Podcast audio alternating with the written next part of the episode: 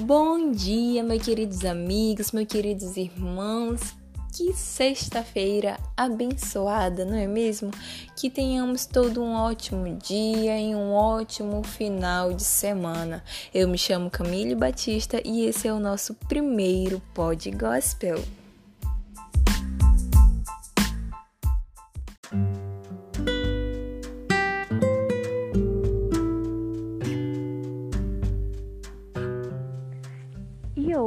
Hoje vamos fazer uma pequena reflexão baseada no livro de Marcos, no capítulo 14, versículo 38. Eu estarei lendo na versão transformadora, então se você tiver ou na outra versão mesmo, você pode estar me acompanhando. Mas antes de ler, vamos orar. Senhor meu Deus, Pai amado, te agradeço pelo dia, te agradeço pelas bênçãos, te agradeço, Deus, pelo ar que respiramos pela noite que tivemos. Ó Deus, te agradeço por todas as bênçãos que tu tens derramado em nossa vida. Que o Senhor abençoe a minha vida e a vida de cada ouvinte. Ó Deus, venha nos conduzir espiritualmente, ó Deus, sempre crescendo na graça e em conhecimento, Pai. É isso que eu te peço e te agradeço em nome santo de Jesus. Amém.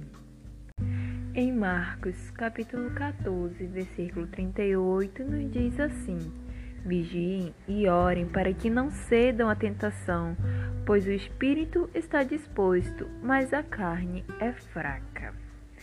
Esse versículo faz parte da minha leitura do devocional de ontem e eu me senti tocada justamente nessa parte porque eu me lembrei da nossa vida espiritual. A nossa vida espiritual e o nosso devocional diário se resume neste versículo. Nosso espírito está sempre disposto a buscar a Deus todos os dias, mas a nossa carne é fraca e sempre cedemos à preguiça, às nossas ocupações, às nossas redes sociais e tudo aquilo que nos afasta da comunhão íntima com Deus.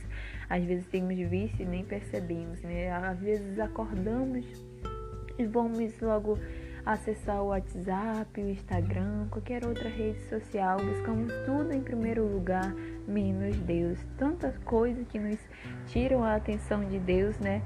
E nesse versículo nos diz aí exatamente isso: vigiem e ore para que não ceda a tentação. Devemos estar atentos para não ceder a esse tipo de tentação, aquela tentação que nos afasta do poder de Deus. Nós temos muita dificuldade né, em ter um devocional diariamente com Cristo, mas o nosso espírito está disposto, então devemos pedir ajuda a Deus, né? Que possamos buscar esta ajuda em Deus. E o versículo que eu quero finalizar se encontra em Galatas 5 e versículo 16. Por isso digo: deixem que o Espírito guie sua vida Assim, não satisfarão os anseios de sua natureza humana. E amém. Que Deus possa estar nos guiando sempre através do Espírito Santo e possamos sempre buscar esta força nele para continuarmos na nossa caminhada cristã, sempre buscando ele todos os dias em primeiro lugar.